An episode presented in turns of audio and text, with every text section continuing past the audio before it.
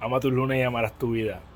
Antes de conquistar cualquier meta grande en tu vida, el primer paso realmente es creer que puedes.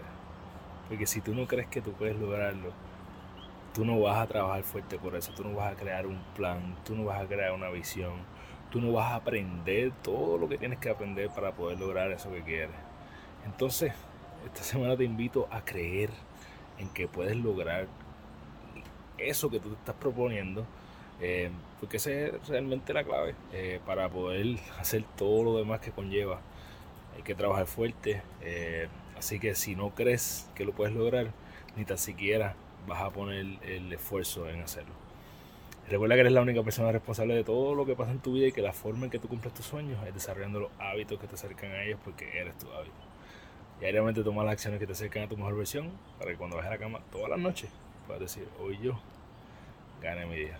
Un abrazo, que pasen una semana brutal.